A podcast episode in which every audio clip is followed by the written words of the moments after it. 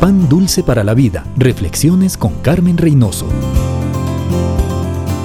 Dios desea que tengamos éxito y Él tiene un plan en marcha para que lo logremos. Nos ha dado el Espíritu Santo, dones y talentos, la oración y ha puesto en cada uno de nosotros el deseo innato de querer lograr y realizar cosas. Ahora, ¿somos nosotros los que usamos o dejamos de usar esas herramientas?